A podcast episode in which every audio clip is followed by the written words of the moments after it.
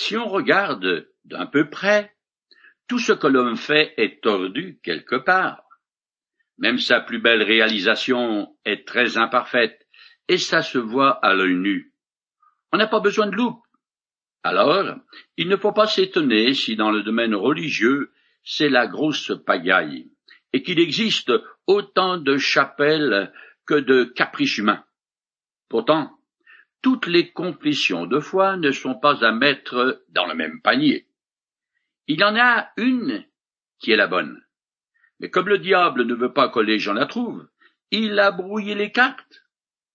Il existe une Église universelle qui est la vraie et qui rassemble tous les croyants authentiques, c'est-à-dire ceux qui ont placé leur foi personnelle en Jésus-Christ et en personne ni en quoi que ce soit d'autre. L'Église de Jésus-Christ n'est pas une conception humaine, car de toute éternité, elle fait partie du plan souverain de Dieu. Les apôtres que Jésus avait choisis n'ont compris sa mission qu'après son ascension dans les cieux, ce qui veut aussi dire qu'ils étaient totalement incapables d'accomplir par eux-mêmes l'œuvre que le Seigneur leur avait confiée. En fait, après la mort de Jésus, ils se sont enfermés à double tour, tremblant comme des feuilles, en attendant que l'orage passe. Ce qui a commencé à susciter un changement en eux est la résurrection du Seigneur. Mais leur revirement n'a été complet que plus tard. Je continue à lire dans le premier chapitre du livre des Actes. Le Saint-Esprit descendra sur vous. Vous recevrez une puissance et vous serez mes témoins à Jérusalem, dans toute la Judée et la Samarie, et jusqu'au bout du monde. Cette promesse qui apparaît à la fin de l'Évangile est répétée ici dans le premier chapitre du livre des Actes. Au premier abord, on pourrait penser que le Seigneur a exagéré ou fait usage d'une hyperbole quand il a dit aux apôtres qu'ils seront ses témoins jusqu'au bout du monde. Mais ces paroles sont littéralement vraies, parce que leur témoignage écrit atteint les extrémités de la terre grâce aux œuvres missionnaires, ce que les prophètes avaient annoncé. Les apôtres sont donc appelés à devenir les représentants de Jésus partout en Palestine et jusqu'aux extrémités de la terre, ce qui inclut Rome. La tâche est immense si l'on réalise que cette capitale est située à une distance considérable, deux mille deux cent cinquante kilomètres de Jérusalem à vol d'oiseau. Mais pour accomplir cette tâche, les apôtres et leurs disciples bénéficieront de la présence du Saint-Esprit à leur côté, ce qui se manifestera par des dons surnaturels, celui de guérison en particulier, et par la puissance de leur prédication, ce qui entraînera la conversion de foules de juifs et de païens à Jésus-Christ. L'ordre de mission du Seigneur divise l'humanité en trois classes. Les Israélites, les Samaritains, c'est-à-dire les moitiés juifs et moitiés idolâtres, et en troisième lieu, le monde païen. Chacun de ces trois groupes aura besoin de la présence de l'apôtre Pierre pour que le royaume lui soit ouvert et qu'il reçoive le baptême de l'Esprit. Ce découpage ethnique partage aussi le livre en trois parties qui, ensemble, constitue l'ère d'un cercle dans lequel la bonne nouvelle est annoncée à partir de Jérusalem, son centre, et progresse en s'élargissant jusqu'à inclure le monde entier. Je continue le texte. Après ces mots, ils le virent s'élever dans les airs, et un nuage le cacha à leur vue. Quand Jésus est né à Bethléem, Marie sa mère l'a enveloppé dans des langes. Quand il a quitté ce monde en s'élevant dans les airs, il a été entouré par une nuée semblable à celle qui nous est décrite dans l'Ancien Testament et qui représente l'Éternel. Cette nuée était au-dessus du tabernacle quand Israël campait dans le désert. L'ascension de Jésus marque la conclusion de son ministère terrestre dans une enveloppe corporelle. Il fallait qu'il parte pour que le Saint-Esprit, promis puisse venir. Jésus, dans son corps de résurrection, est actuellement dans la gloire, à la droite du Père, mais il reviendra sur terre pour juger le monde et pour établir son royaume de mille ans. Je continue. Il gardait encore les yeux fixés au ciel pendant qu'il s'éloignait. Quand deux hommes vêtus de blanc se présentèrent devant eux et leur dirent Hommes de Galilée, pourquoi restez-vous ainsi à regarder le ciel? Ce Jésus qui a été enlevé du ciel du milieu de vous en redescendra un jour de la même manière que vous l'avez vu y monter. Les disciples sont en état de transe, mais probablement aussi très tristes. Et on les comprend. L'événement qu'ils viennent de vivre est unique dans l'histoire de l'humanité. Et ils ont eu l'immense privilège d'y assister. Alors, deux anges apparaissent pour les consoler et les sortir de leur torpor en leur rappelant que le Seigneur reviendra pareillement dans une nuée. Effectivement, un jour, Jésus descendra sur le mont des Oliviers, et tous les hommes le verront. C'est ce qu'atteste l'Ancien Testament et le début du livre de l'Apocalypse. Je lis deux passages. Voici, il vient au milieu des nuées, et tout le monde le verra, et même ceux qui l'ont percé, et toutes les familles de la terre se lamenteront à cause de lui. En ce jour-là, il posera ses pieds sur le mont des Oliviers près de Jérusalem, du côté du Levant. Le mont des Oliviers se fendra d'est en ouest en deux parties. Une immense vallée se creusera entre les deux. L'histoire de l'humanité ne va pas continuer telle qu'elle est indéfiniment. Jésus reviendra pour établir un royaume de justice sur terre. Je continue. Alors les apôtres quittèrent la colline qu'on appelle Mont des Oliviers, située à environ un kilomètre de Jérusalem, et restèrent en ville. Dès leur arrivée, ils montèrent à l'étage supérieur de la maison, où ils se tenaient d'habitude. C'étaient Pierre, Jacques, Jean et André, Philippe et Thomas, Barthélemy, Matthieu, Jacques, fils d'Alphée, Simon le Zélé et Jude, fils de Jacques. D'un commun accord, ils se retrouvaient souvent pour prier avec quelques femmes, avec Marie la mère de Jésus et avec les frères de Jésus. C'est la première fois que les frères de Jésus sont associés au groupe des disciples il y a tout lieu de penser que sa résurrection les a convaincus, qu'il était vraiment le Messie. C'est ici la seule mention de Marie dans le livre des actes et la dernière fois qu'elle apparaît dans le Nouveau Testament, car elle n'a eu aucun rôle à jouer dans l'établissement de l'Église les premiers croyants se réunissent avec les apôtres dans une pièce aménagée sur le toit en terrasse d'une maison palestinienne qui appartient évidemment à l'un des croyants. Luc note aussi la présence de femmes. Ce sont celles qui ont suivi Jésus depuis la Galilée. Elles étaient présentes à la croix et furent les premières à se rendre au tombeau le dimanche de la résurrection. Elles sont nommées dans les évangiles. Je continue. Un de ces jours-là, Pierre se leva au milieu des frères. Il était là, environ cent vingt.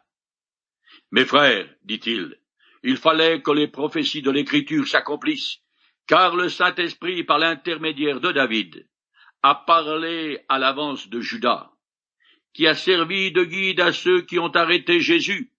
Cet homme était l'un des nôtres et il a eu sa part dans le service qui nous avait été confié.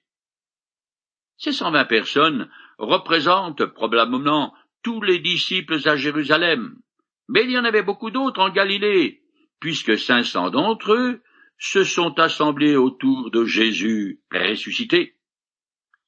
Pierre assume son rôle de chef. Quel changement. Car après que Jésus lui a dit Je te donnerai les clés du royaume des cieux, Pierre l'a renié trois fois, mais Jésus l'a réhabilité, et il jouera un rôle prépondérant dans le groupe des apôtres et dans l'histoire de l'Église. C'est lui qui est chargé par sa présence et ses paroles d'ouvrir les portes du royaume des cieux successivement aux Juifs, aux Samaritains et aux païens, comme je l'ai déjà dit. Mais avant d'en venir là, il parle de Judas, parce que son crime et sa fin horrible ont peut-être ébranlé la foi de certains disciples. Alors Pierre veut montrer que la destinée de Judas fait l'objet de la souveraineté, préscience de Dieu depuis les prophéties le concernant jusqu'à son acte de traîtrise. Le Seigneur lui-même a exprimé plusieurs fois cette même pensée qui donne la chair de poule. Pourtant ce n'était pas une fatalité inévitable, parce que l'homme n'est jamais privé de sa liberté, pas plus que de sa responsabilité. Je continue. Avec l'argent qu'il a reçu en paiement de son crime, il a permis d'acheter un champ. Il est tombé la tête la première, il s'est éventré, et ses intestins se sont répandus sur le sol. Tous les habitants de Jérusalem l'ont appris, c'est pourquoi ils ont appelé ce chant Keldama, ce qui, dans leur langue, signifie le chant du sang. D'après les évangiles, on sait que Judas jeta l'argent de la trahison à l'intérieur du temple et alla se pendre. Je lis le passage. Judas jeta les pièces d'argent dans le temple, partit et alla se pendre. Les chefs des prêtres ramassèrent l'argent et déclarèrent on n'a pas le droit de verser cette somme dans le trésor du temple, car c'est le prix du sang. Étant donc conseil et décidèrent d'acquérir avec cet argent le champ du potier et d'en faire un cimetière pour les étrangers. Ce champ du potier fut acheté au nom de Judas et pour le bénéfice des étrangers. On apprend que sa mort fut plutôt dramatique. Il a certainement dû se pendre au-dessus d'une falaise, et quand la corde ou la branche s'est cassée, il est tombé sur un rocher qui s'est éventré. Suite à cet événement, les gens de la ville ont renommé ce lieu le champ du sang. Je continue. Or, il est écrit dans le livre des psaumes que sa maison reste vide et que personne n'y habite. Et plus loin, qu'un autre prenne sa charge. Nous devons donc choisir l'un de ceux qui nous ont accompagnés durant tout le temps où le Seigneur Jésus sillonnait le pays avec nous. Depuis le moment où Jean l'a baptisé jusqu'au jour où il a été enlevé du milieu de nous. Cet homme sera ainsi, avec nous, un témoin de sa résurrection. Une fois le rappel du méfait de Judas terminé, Pierre prend l'initiative de le remplacer afin que le nombre des apôtres reste douze. Cependant, il se garde bien de le nommer lui-même, comme l'aurait fait un prétendu successeur de Pierre. Ni les apôtres réunis, ni la petite Église qui les entoure n'a voulu prendre la responsabilité de ce choix. Parmi les critères que ce nouvel apôtre doit satisfaire, il faut qu'il ait été un témoin oculaire du ministère de Jésus depuis le début, au moment de son baptême par Jean-Baptiste, un témoin de sa vie, de sa mort et surtout de sa résurrection, qui est le fondement du christianisme. Les onze dirigeants ont conscience de l'importance de leur charge et de leur mission. Ils savent en particulier qui sont appelés à être les témoins des faits et gestes et de l'enseignement de Jésus. Leur témoignage est l'unique source que nous possédons du Sauveur et de son œuvre. Ces hommes sont les représentants du reste fidèle d'Israël qui assure la continuité entre l'ancienne et la nouvelle alliance. Avant de devenir apôtre auprès des non-juifs, Paul s'appelait Saul de Tarse et fut persécuteur de l'Église. Il n'aurait pas pu remplacer Judas et se joindre aux onze parce qu'il n'était pas un témoin oculaire de la vie et de la mort et de la résurrection du Christ. Il est venu après coup, et l'exemple type, voire même l'archétype des grands pécheurs sauvés par la grâce de Dieu. Je continue jusqu'à la fin du premier chapitre. On présenta deux hommes, Joseph, appelé Barsabas, surnommé le juste, et Matthias. Et l'on fit alors cette prière. Toi, Seigneur, tu connais le cœur de tous les hommes.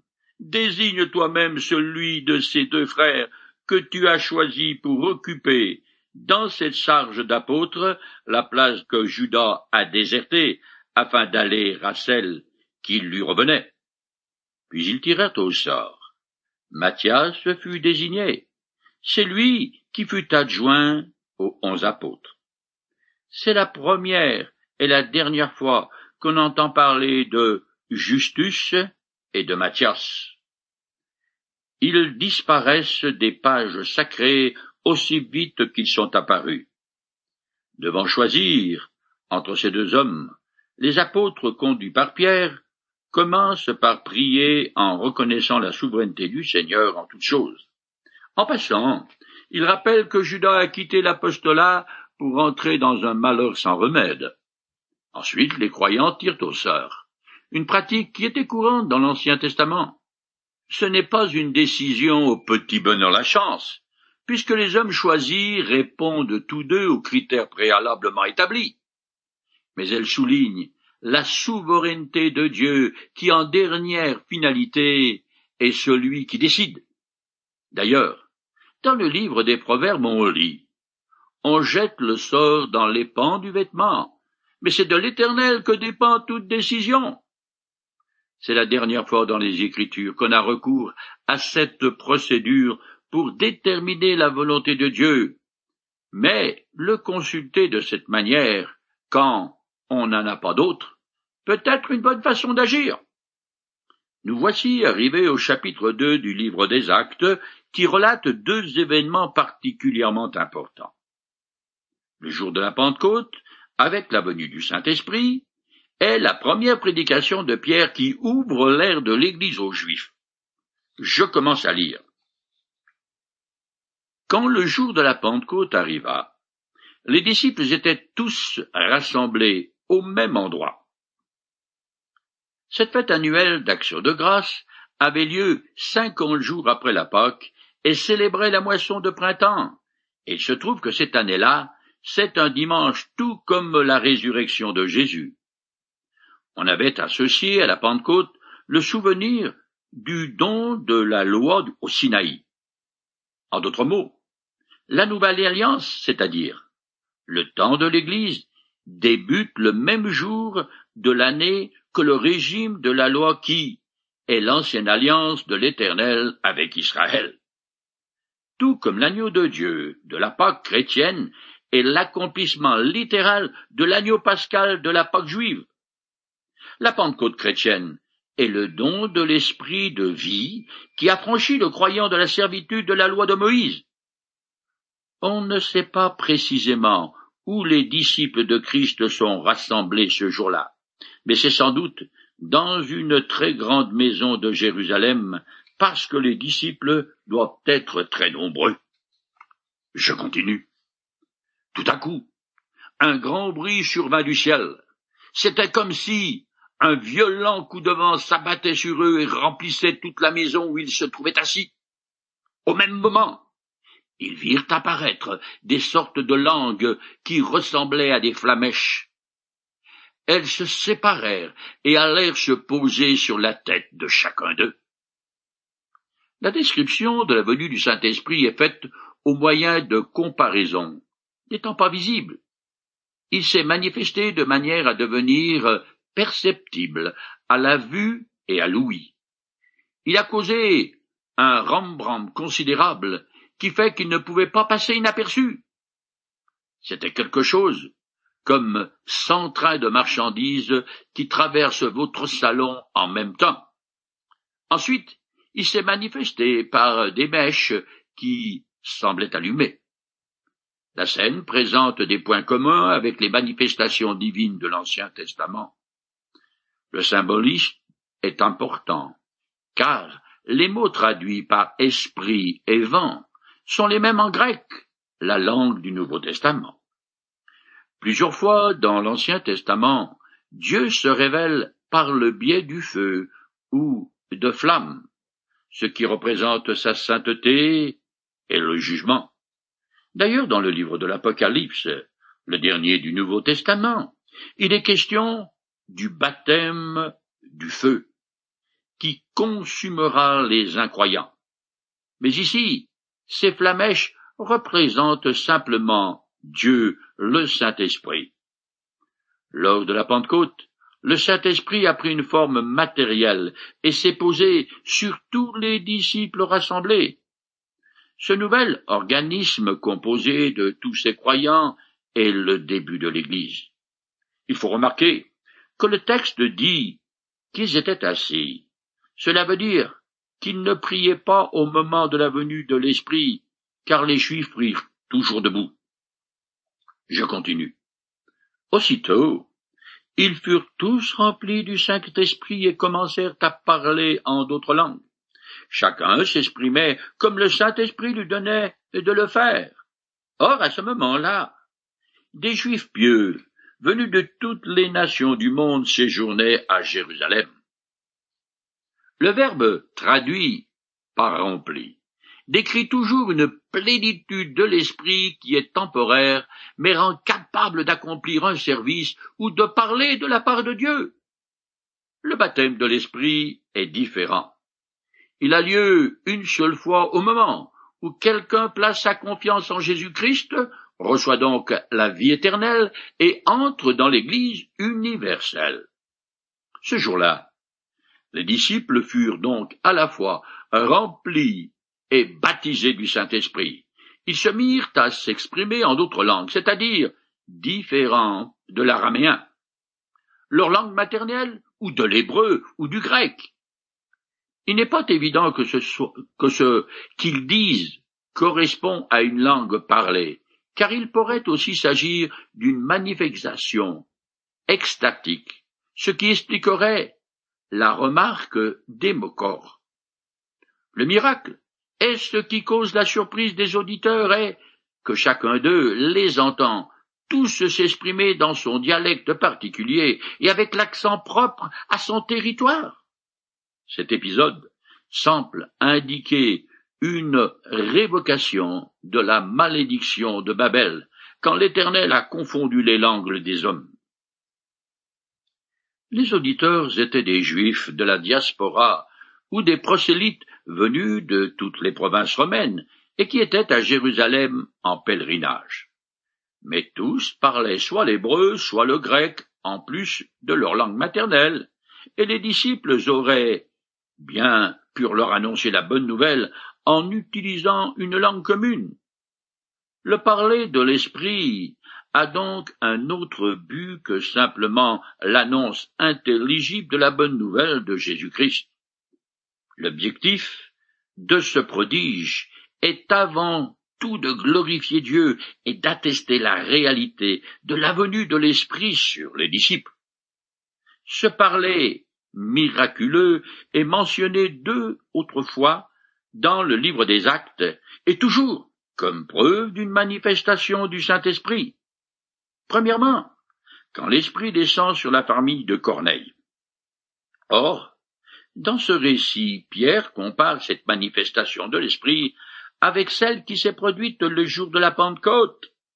Deuxièmement, quand Paul impose les mains aux disciples de Jean-Baptiste, ceux-ci se mettent aussi à parler en d'autres langues. Dans ces deux cas, il se peut que ce soit des langues étrangères ou un parler extatique. Le texte n'est pas suffisamment précis pour qu'on puisse trancher. En tout cas, cet événement extraordinaire marqua le début de l'Église qui, jusqu'à là, avait seulement été annoncé par Jésus-Christ. L'Église devint une réalité grâce au baptême de l'Esprit. La Pentecôte, tout comme le premier Noël ou la résurrection du Christ, ne peut se répéter.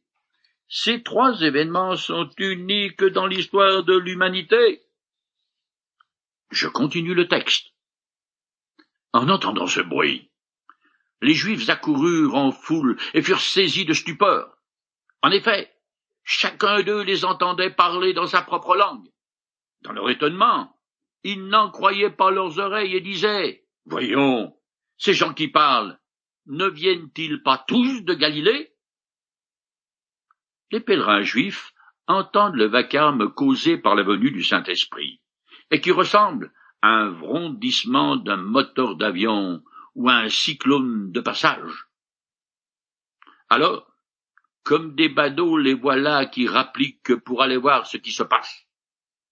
Les Juifs se trouvent face à face avec une majorité de Juifs galiléens, donc des gens sans instruction, et qui d'habitude parlent avec un fort accent régional. Or ces disciples s'adressent à eux, les pèlerins, les entendent parler dans leur propre dialecte. Je continue. Comment se fait-il donc que, nous les entendons s'exprimer chacun dans notre langue maternelle? Nous sommes Pat, Parthes, Mèdes ou Élamites. Nous habitons la Mésopotamie, la Judée, la Cappadoce, le Pont ou la Provence d'Asie, la Phrygie ou la Pamphylie, l'Égypte ou le territoire de la Libye, près de Cyrène. Ou bien, nous vivons à Rome. Nous sommes juifs de naissance, ou par conversion, nous venons de la Crète ou de l'Arabie, et pourtant chacun de nous les entend parler dans sa propre langue des choses merveilleuses que Dieu a accomplies. Ils n'en revenaient pas. Plongés dans la plus grande perplexité, ils se demandaient entre eux Qu'est-ce que cela peut bien vouloir dire? Mais d'autres tournaient la chose au ridicule c'est le vin doux, disait-il. Ils ont trop bu. Les disciples parlent avec enthousiasme des merveilles de Dieu, et donc, probablement, de la rédemption du monde avec l'envoi du Sauveur et sa résurrection jusqu'à l'effusion du Saint-Esprit. Il semble que ce parler en langue fait un triage dans la foule des badauds. Ceux qui ont le cœur bien disposé à l'égard de Dieu, qui veulent le connaître entendent leur propre langue. Les autres, les incroyants, indurcis, ne comprennent rien, et par conséquence, ils tournent cet événement en dérision. Le même état d'esprit qui critique ce qui ne correspond pas à des données bien cadrées est encore monnaie courante, surtout dans le pays de Descartes. En fait, si j'accepte uniquement ce que je comprends, et ce qui me semble avoir une explication logique et rationnelle. Déjà je suis arrogant. Mais en plus, je me prive d'une bonne partie de la réalité.